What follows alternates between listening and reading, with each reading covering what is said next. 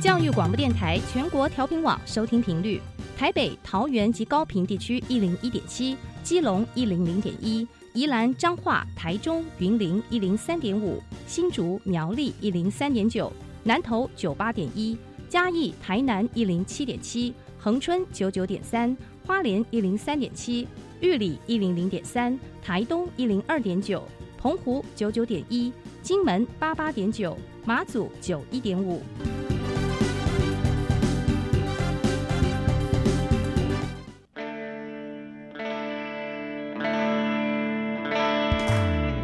命时时有惊喜，生活处处是学习。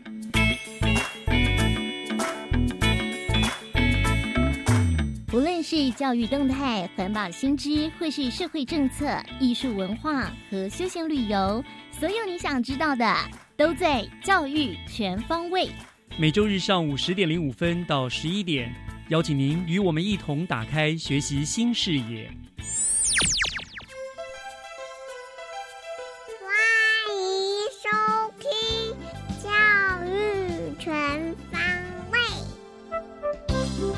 早安，各位亲爱的听众朋友们，欢迎收听三月十二号的《教育全方位》，我是岳志忠。《教育全方位》是由教育广播电台和新北市政府教育局联合制播的节目。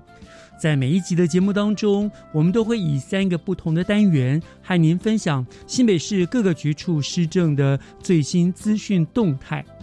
那么，今天要跟听众朋友们分享的内容，包括了表演艺术。教育以及原住民局的部落大学相关讯息，欢迎您与我们一起感受新北市的缤纷多元。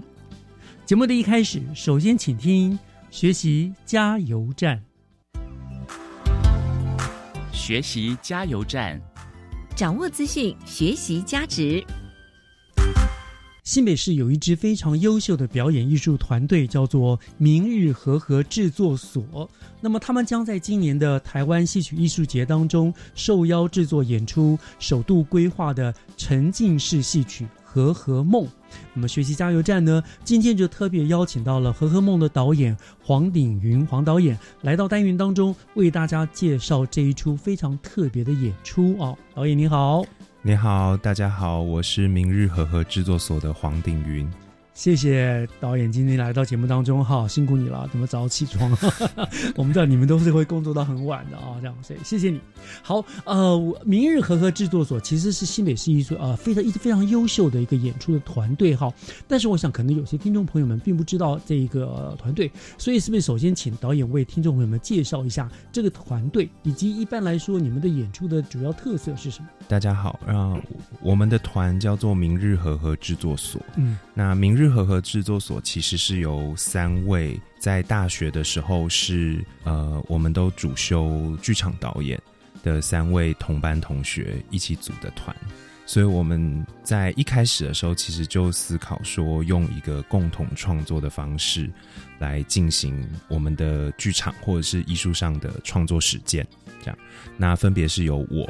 黄定云，那还有洪千涵跟张刚华三个人，嗯，这样，所以在这次的《和和梦》的制作里面，其实我们是三个人是共同导演的方式来共同创作，嗯，那我们在二零一六年的时候组团，那组团之后，其实我们三个人常常想要去尝试不同的剧场的表现的可能性，嗯哼，就过往我们习惯的方式，可能比较是属于镜框式的。观众看着舞台上发生的事情，对。那我们这几年就试着尝试比较多，像是参与啊、互动啊、沉浸啊这样子的一种方式，让观众在一个比较不一样的情境下去体验所谓演出或展演的方法。嗯，让观众不再只是被动的看你们的演出了，嗯，可以这样说吗？某个程度上可以这样子说，是是是。好，那呃，因为上次启峰教授有特别强调说，《和和梦》是我们台湾戏曲艺术节里面第一次规划的一种沉浸式的一个戏曲的演出，哈。所以是不是也请导演我们讲一下这个哈它的特色是什么？又是一个怎么样的一个沉浸法呢？嗯，就是“沉浸”这个词在表演艺术圈这几年蛮常被提起的。嗯，对。那沉浸这个概念，就是它当然有很多意涵在里面。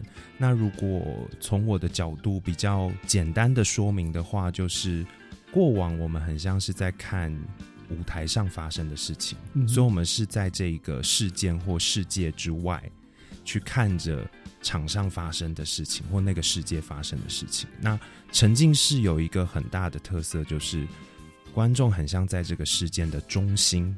他在这个事件里面，嗯，所以一旦你在这事件里面或多或少，你可能会需要扮演某种角色，嗯，对，这个角色当然他不见得是很核心的角色，但他可能也是驱动这个演出的某一种关键，嗯，那同时他还会有另外一个特色，是我们平常在剧场经验里面其实是看不到别的观众的。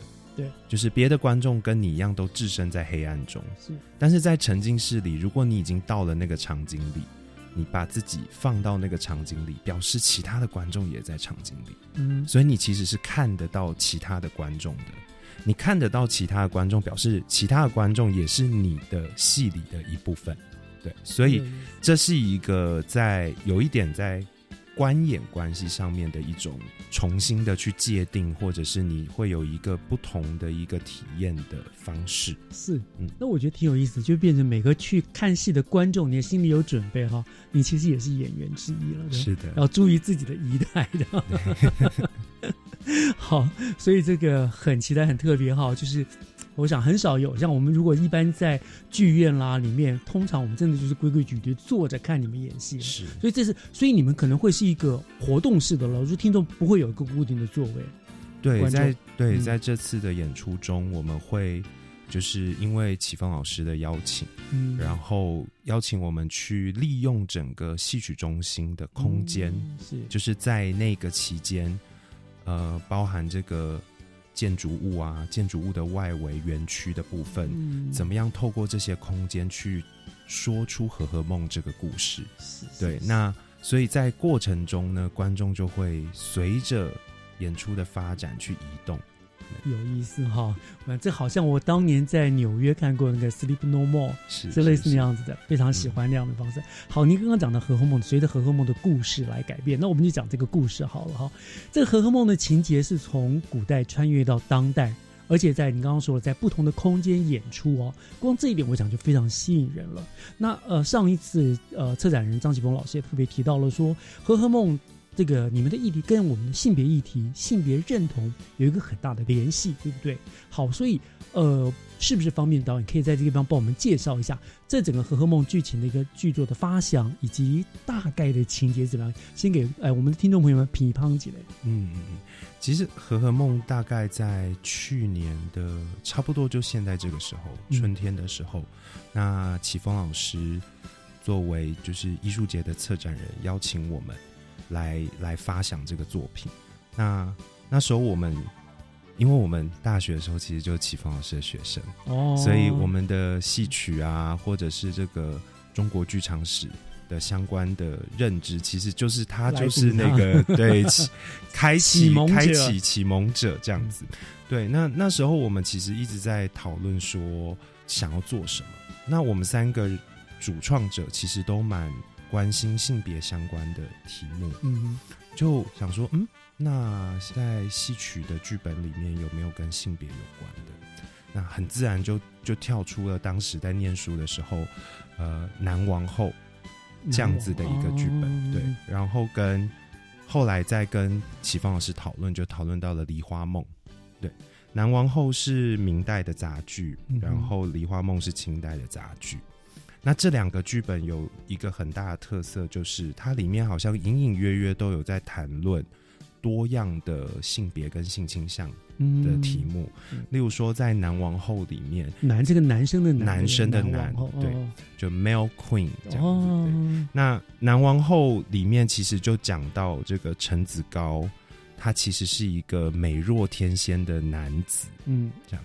那他被临川王所喜爱，但临川王就逼迫他要下嫁给他，对。然后《梨花梦》里面呢，杜兰仙是一个非常有才情的女子，就是琴棋书画，然后甚至是非常有野心，或者是这个在那个时代看起来比较有一种男性概的对，或者是说她其实是在那个时代下，她没有办法享有跟男性一样的权利。嗯，对那所以《梨花梦》里面就有是有很多场梦境组成，他在梦境里面遇到了梨花仙子，那个梨花仙子像是他投射对象，也像是他爱慕的对象。对，那我们读到这些本的时候，就觉得哇，好酷哦！就是那个酷的点是，可能很多人会觉得，好像性别的开放或多元是近代才发生的，或者是说它是一个呃六七零年代后我们的某一种解放运动或某一种呃对于平等的观念才渐渐的逐步的打开。嗯，可是，可是这件事情，当我们读到这两个本的时候，发现或许是在某一种西方的思潮下，我们看到了这一波的开放，而某个程度上以为错以为这个性别的流动或多样性是一种单纯线性的进步。嗯但或许在我们的文化过往的文化的这个留存里，其实有或者是不过往的时代里，其实有很多种可能性。当时看人的性别，或许不一定就是这么二元，嗯，所以我们就有一点想透过这两个本去跟今天跟过往我们所所走过来的路有所连接跟对话。是导演是不是都很会说故事？然后听到你这样子，好像正在讲个故事，然后就很好奇，想说，哎，真的想去看一看。而且，像其实这个性别平权也是近年来其实相当热门的一个社会议题嘛。好，你也搭上了这个，我想，嗯，真的是会非常吸引人了。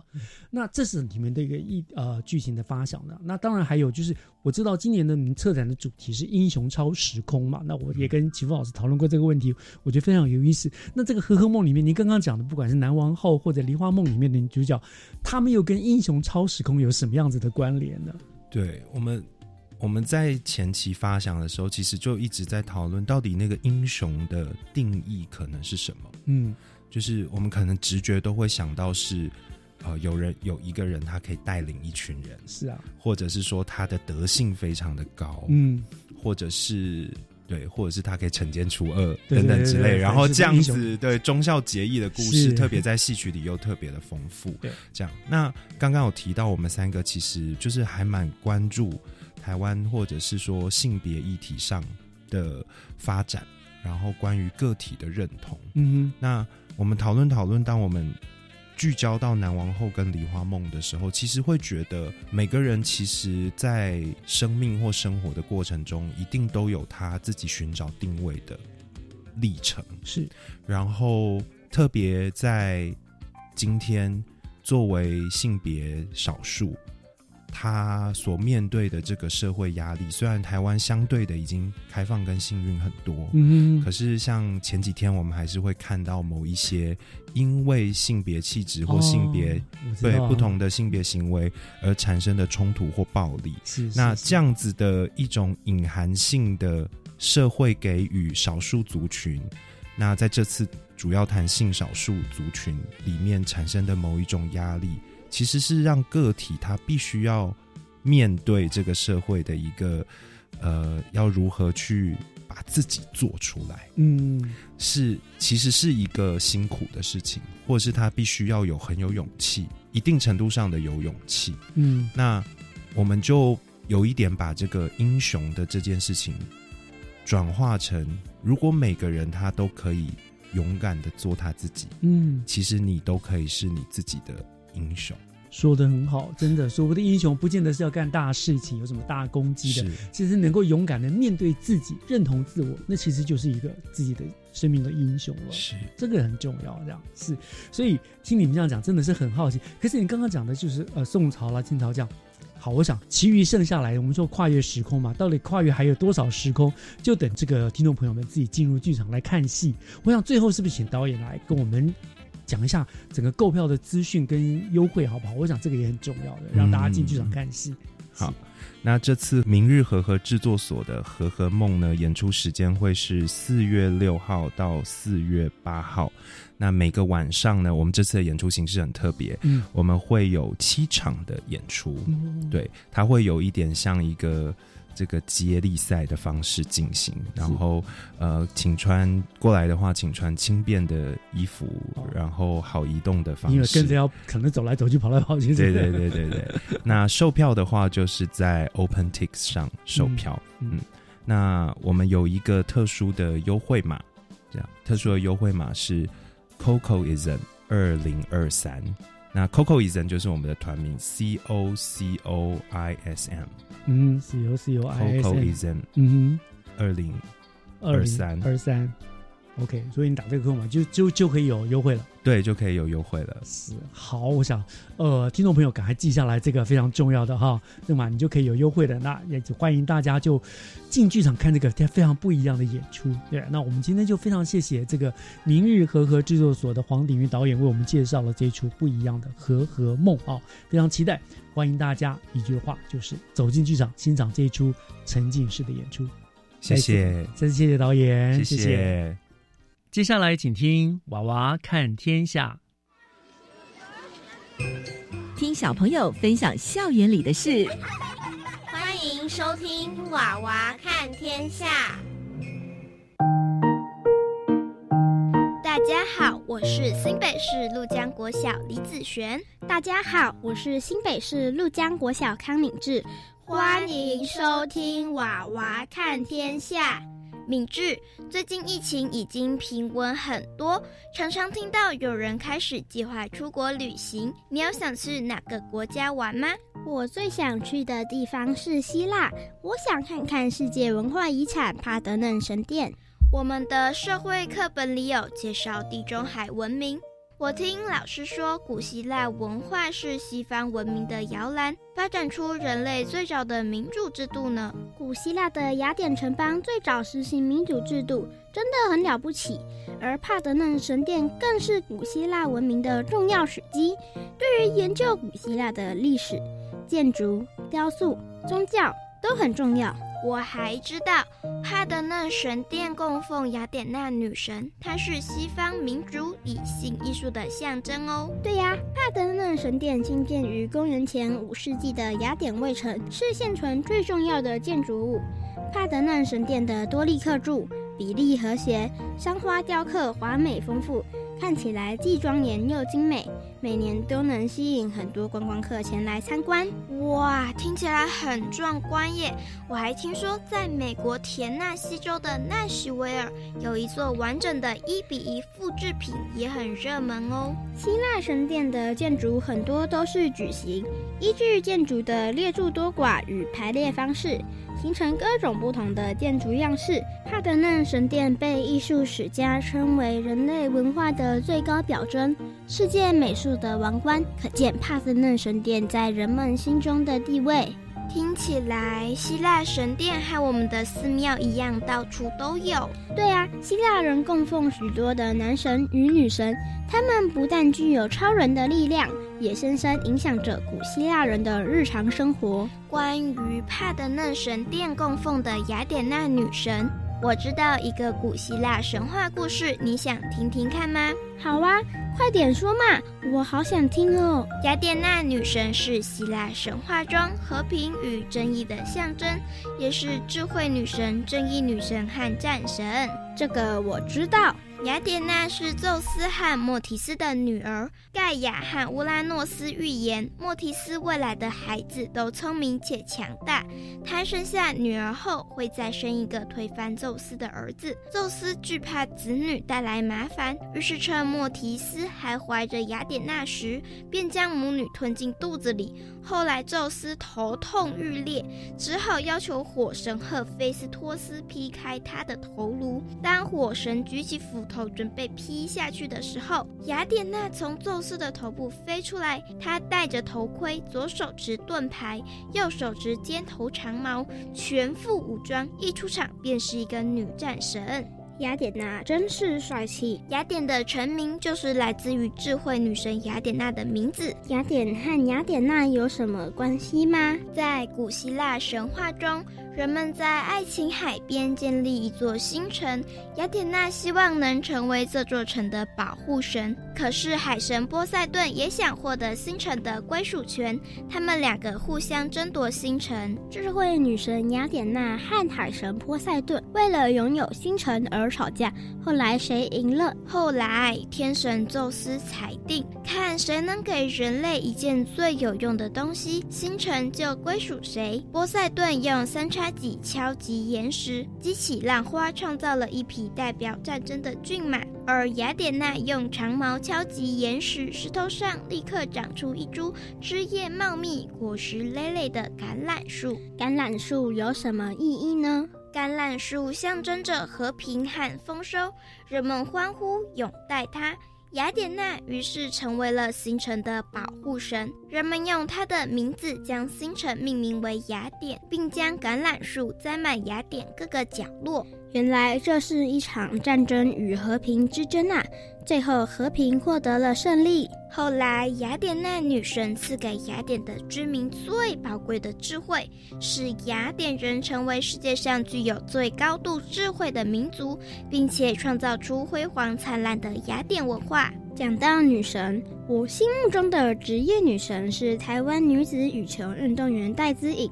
她在二零二零年东京奥运获得羽球女子单打银牌，同时也写下台湾在奥运羽球女子单打项目的最佳纪录。提到奥运，最早是古希腊人为了将人类最精湛的技艺献给诸神，以表达对神的尊敬和感谢。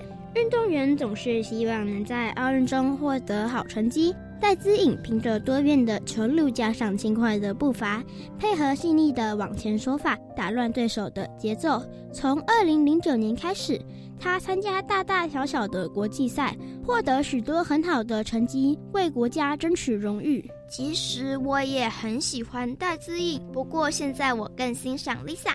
你是说韩国女子音乐团体 Blackpink Lisa 吗？我前几天有看到一则新闻报道，Blackpink 获得二零二二韩国年度艺人大奖。Lisa 是 YG 公司 Blackpink 的成员，在队内担任主舞、老舌及副唱。她担任练习生的时间长达五年，是 YG 公司最快爆红的人哦。哇，他当练习生的时间也太久了吧？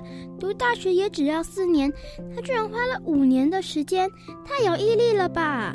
即使每天很辛苦的练习十四个小时，两周只能休息一天，还要目睹伙伴被淘汰，过着高压的日子。石进秀的戏剧张力在他们的世界真实上演，但这没有打倒他，反而使他更坚强、更努力，想要做到最好，梦想哪一天可以成为真正的明星。现在的 Lisa 已经实现她的梦想，成为许多年轻人的女神。无论是雅典娜、戴姿颖还是 Lisa，他们都很努力，想要做到最好，而且深深影响着我们啊！我要去参加 Blackpink 的演唱会了，我要先离开了，别忘了跟大家说再见哦！我是新北市陆江国小李子璇，我是新北市陆江国小康敏智，谢谢大家收听，我们下回空中再见。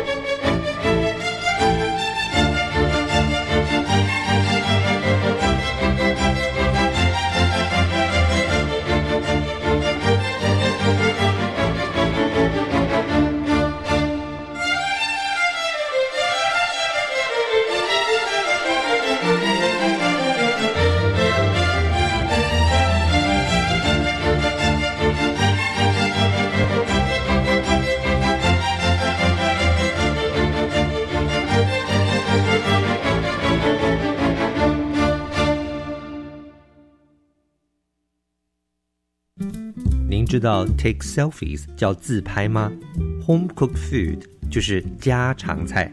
要怎么用英语聊这些话题呢？就让超级英语通来教您吧。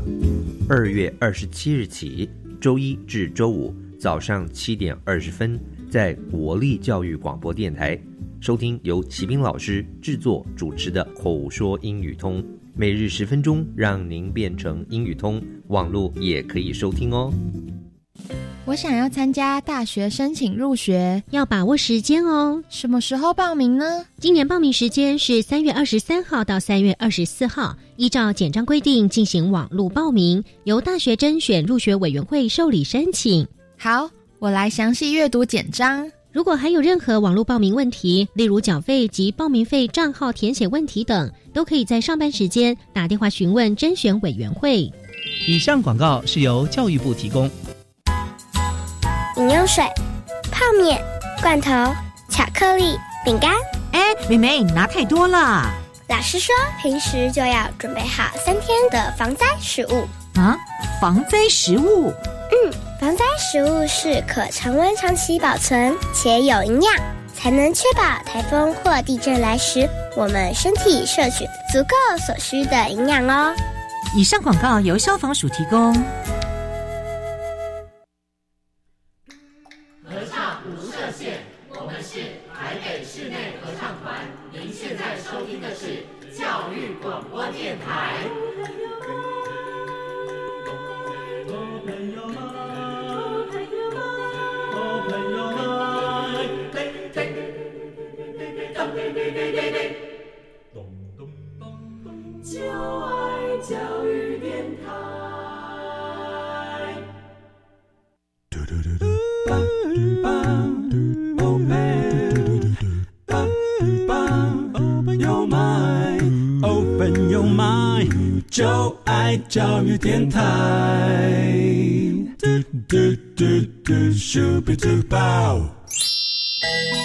的幸福生活新视野。请听《学习城市万花筒》。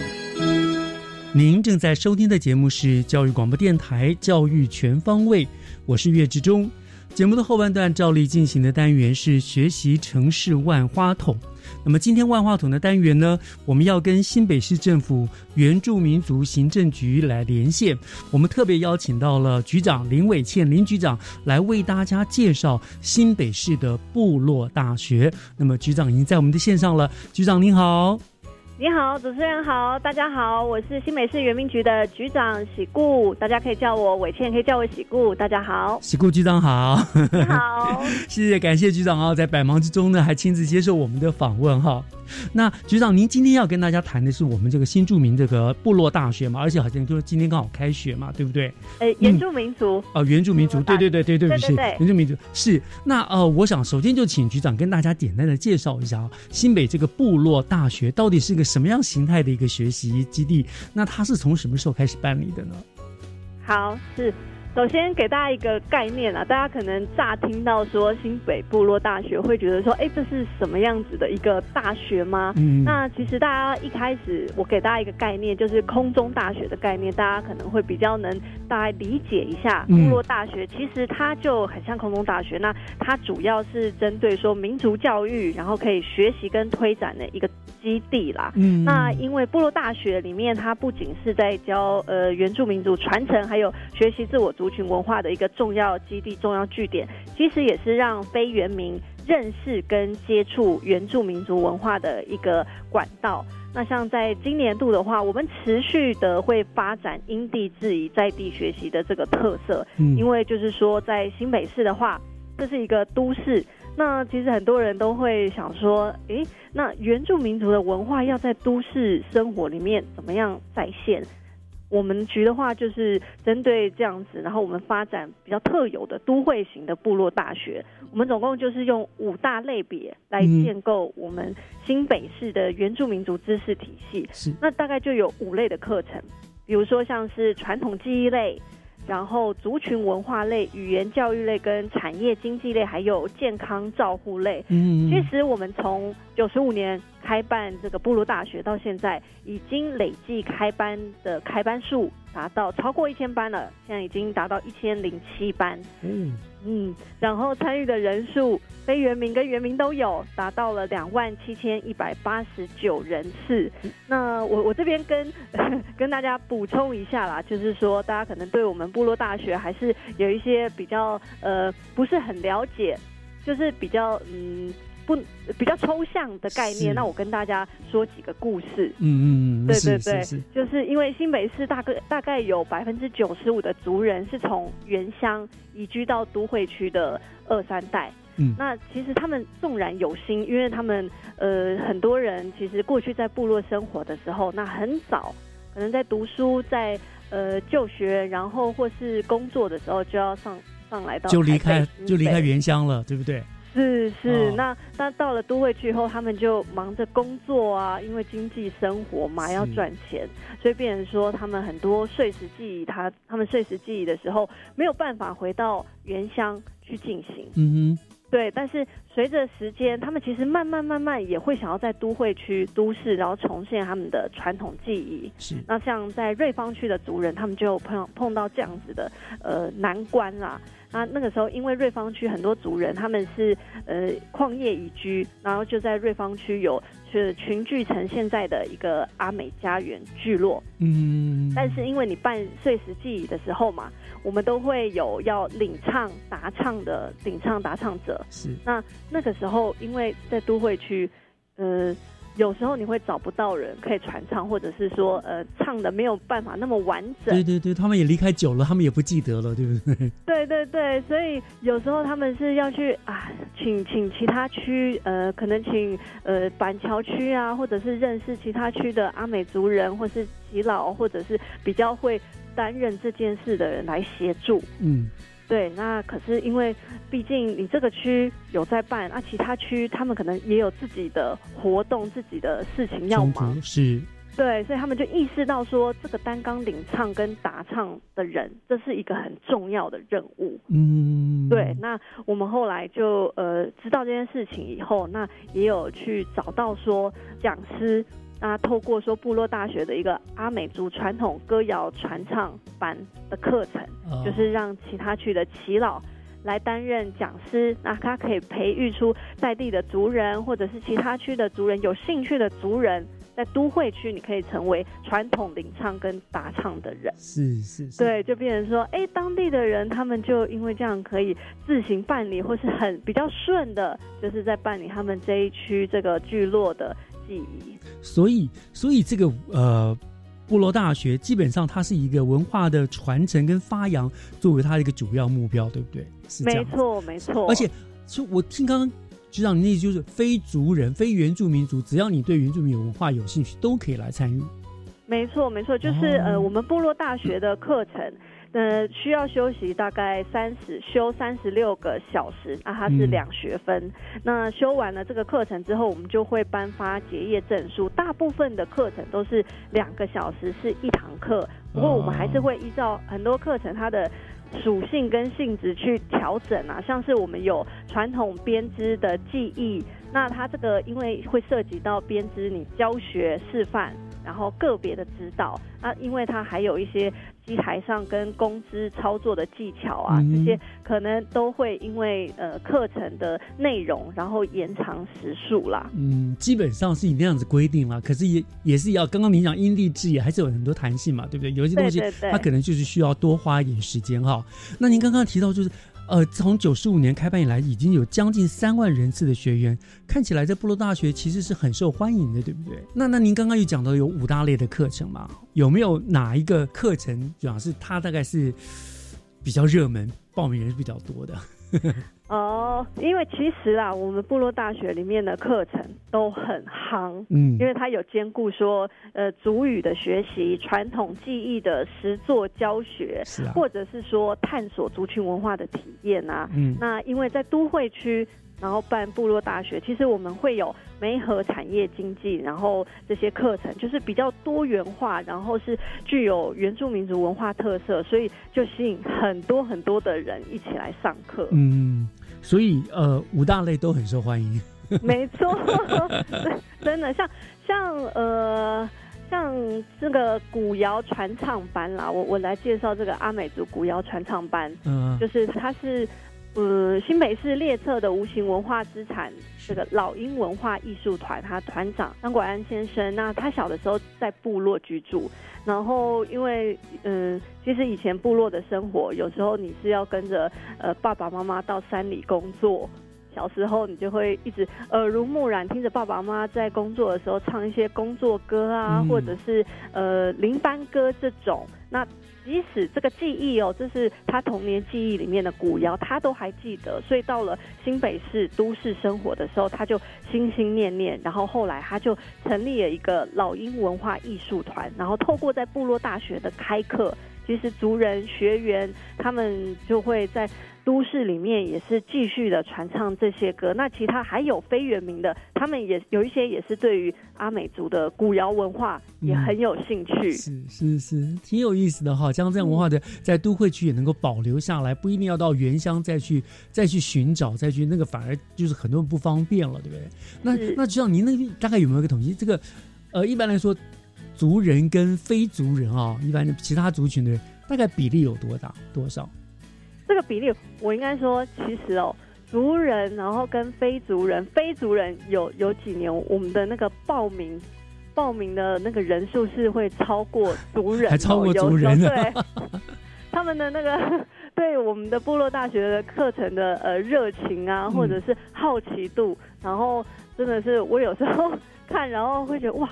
这么多人，然后对原民文化是有兴趣的。那我我们也是，就是老师啊，开课的老师跟学员，他们就是有点像在激励他们，就是说，哎，自己的文化哦，原来我们的文化这么的有底蕴，然后这么的。嗯呃，吸引吸引人家的喜欢啊，注意啊，愿意乐意来学习，老师就更就就教的更开心，那其他学员也会更认真的，然后每每次课，然后都一定要来上，一定是的，因为部落大学本来的目的就是因为要传，我们刚刚讲传承跟发扬嘛，嗯，你有除了自己族人之外，有更多人来学习，当然是更好一件事情，对不对？哦，真的很棒。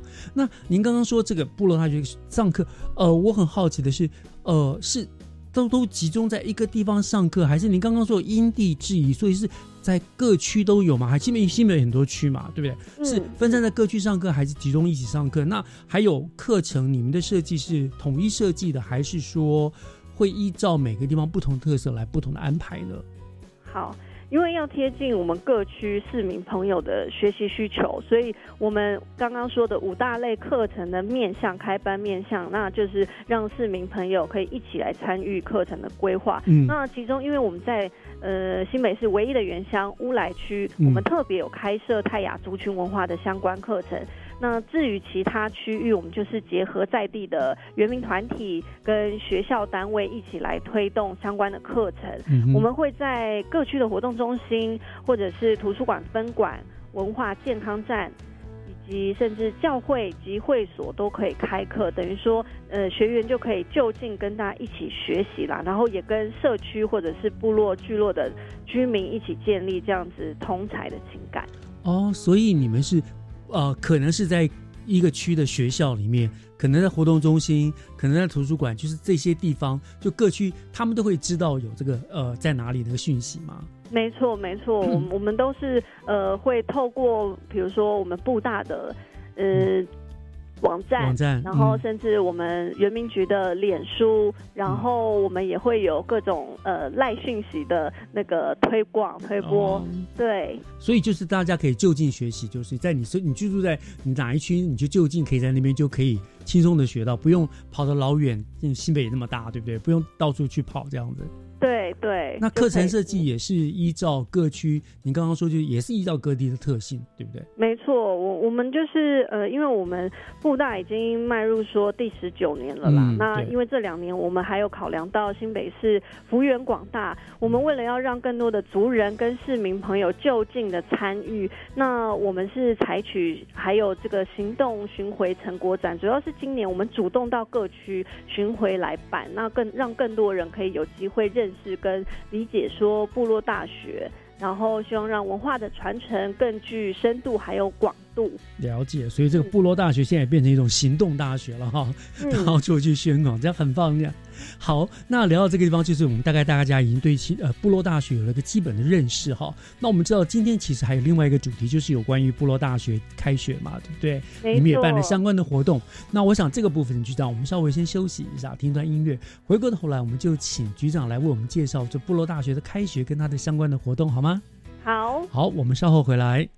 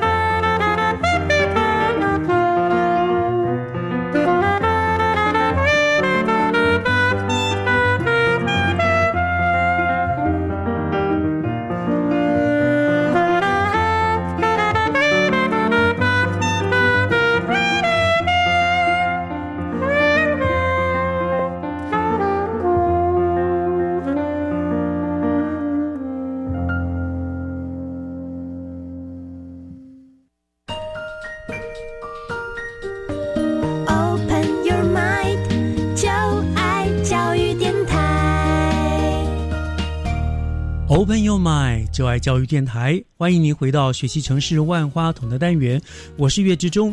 今天和我们做电话连线的呢是新北市原住民族行政局的林伟倩局长哦。那局长为我们介绍的是我们新北市的部落大学。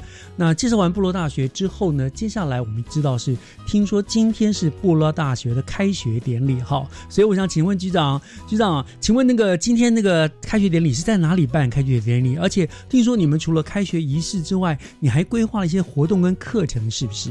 是跟大家介绍，我们的部落大学呃将在四月八号在那个板桥四三五艺文特区方桥大学院举办我们的开学典礼。嗯，那我们的市长。侯市长也以校长的身份到场致辞，颁发了讲师的聘书，然后也办理了去年的成果展，还有招生的体验活动。嗯那欢迎大家一起来学习原住民族文化，加入文化扎根的行列。是，其实我们今年的新课程也邀请市民朋友，就是不分老少、不分不分族群，共同来参与原住民族的文化课程。那相关的讯息跟报名都很欢迎大家到新北布大的官方。网站来查询。那我现在来介绍一下，就是我们并同开学典礼举办的那个呃行动成果展哦，还有行动成果展。对对对对对，因为因为为了要推广这个我们新北市的布大课程啊，也迈入第十九年，那提升说原住民族群还有非原民一起投入终身学习的行列。其实呃，我们的这个成果展从去年我们就已经开始在办，那成果展的计划就分成课程体验。还有静态影音的展示呈现，嗯，那主要在我们新北市的呃比较多原民聚集的区域，分分别办了五个场次。那这五个场次，我们就是邀布大的讲师，那办了各类型的体验课程。同时呢，我们在现场也会融合展示这个学习型的活动，还有呃年度课程的学习成果。变成说社区的民众他们来，然后就有机会，我们就呃全民援教，然后甚至有更多的情感连结，创造出跟市民的共创、共荣、共学。嗯，是。那那局长，你们这个开学典礼跟这些成果展是在我们新北市府的什么地方展出啊？哦，我们总共有五个区域。那其实我们今年的话。目前啦，就是最后一场次，就是结合了呃开学典礼。那前面的几场次，包括有戏子，然后领口场等等五场。嗯嗯，那那那那这一次的开学典礼配合的就是在新北市府的大厅吗？还是在呃集会堂里面展出？我们在板桥的四三五艺文特区，四三五艺文特区是是是举办我们的开学典礼哦，所以在那边也就是成果展了。这个展出会几天？就当天哦，因为这个是最后一场次的成果展了，所以就结合我们的开学典礼，然后有。然后这个是最后一场次，嗯，所以就非常欢迎听众朋友们呢，有机有机会就现场参观成果展，对不对？没错，没错。那如果有兴趣，然后没有参没有参与到成果展的话，其实可以到我们的网站新北部大的网站上面，然后去了解各个课程，然后甚至可以到呃粉丝专业，我们也有抽奖的活动，或者是你就可以直接。来报名我们的课程，有兴趣的课程。嗯，是是是是是，好，所以我真的是欢迎有兴趣的朋友哈，就没有就是真的不一定要族群的人，对，非负责，只要您对原民文化有兴趣的话，都非常欢迎大家能够去去参观、去报名啊，去参与这样子个部落大学。那我想接着请教局长的是，这个部落大学呢，你说已经办了第十九年了嘛？哈。那之后还会不会有陆续推出什么新的课程规划或者是一些活动呢？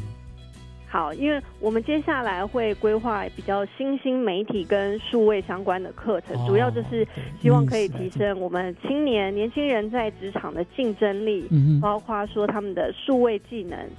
然后还有社会教育学习的讲座来促进公民对话，因为像是在都会地区的族人，他们呃其实需要一些亲子，然后法律的议题的那个呃课程学习。是，对啊，那其实，在我们的布大官方网站也有一个专区是数位教材，它里面就有拍摄了原住民族传统文化的影片。嗯，那包括说大家可以看到是。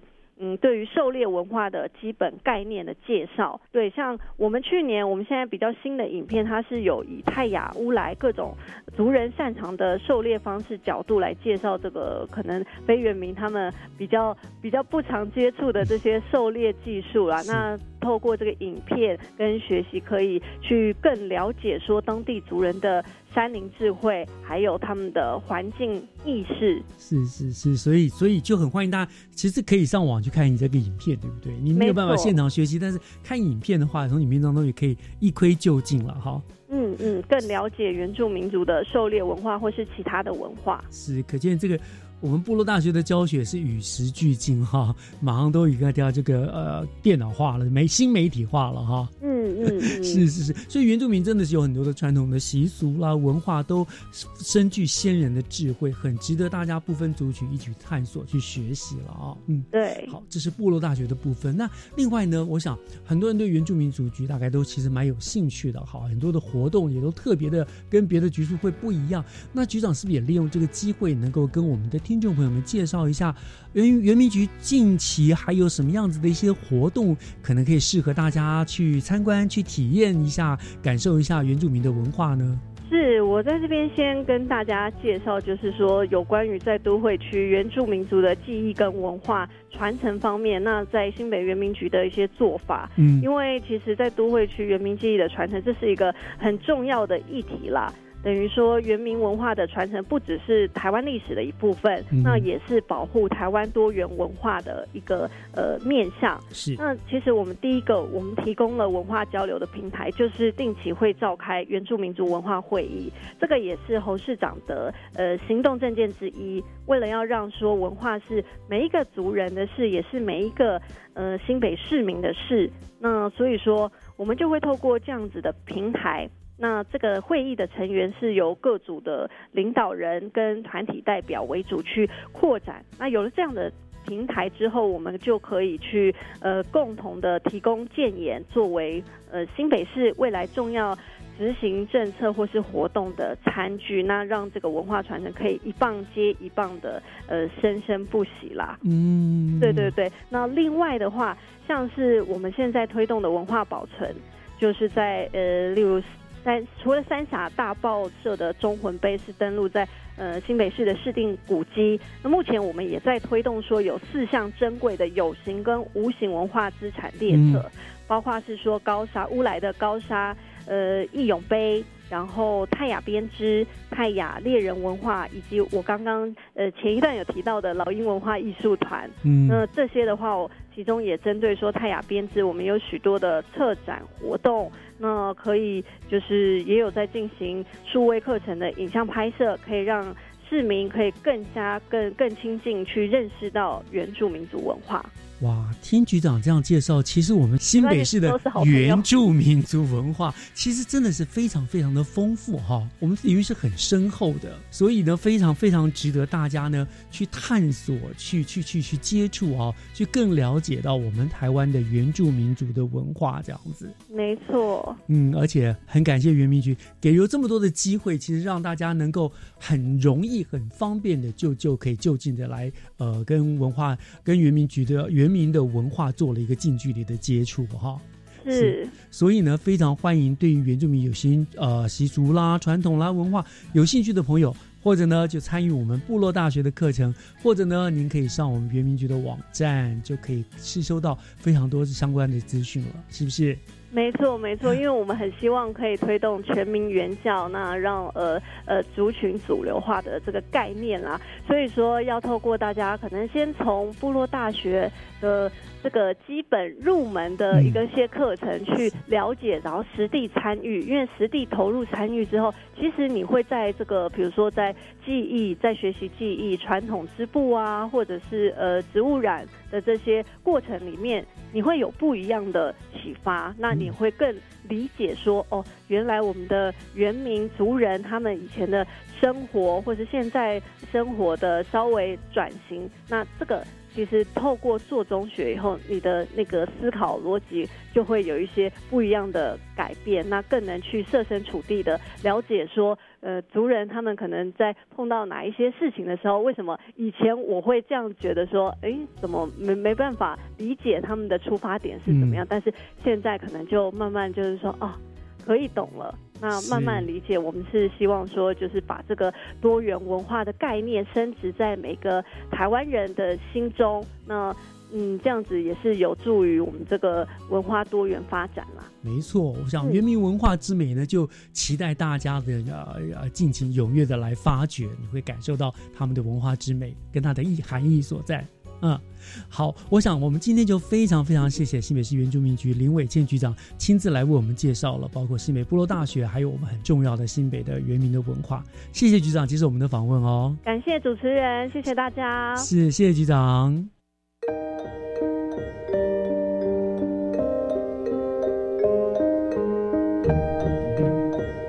很快的又到了节目跟您说再见的时候了，感谢您的收听，我是岳志忠，教育全方位，我们下个礼拜见，拜拜。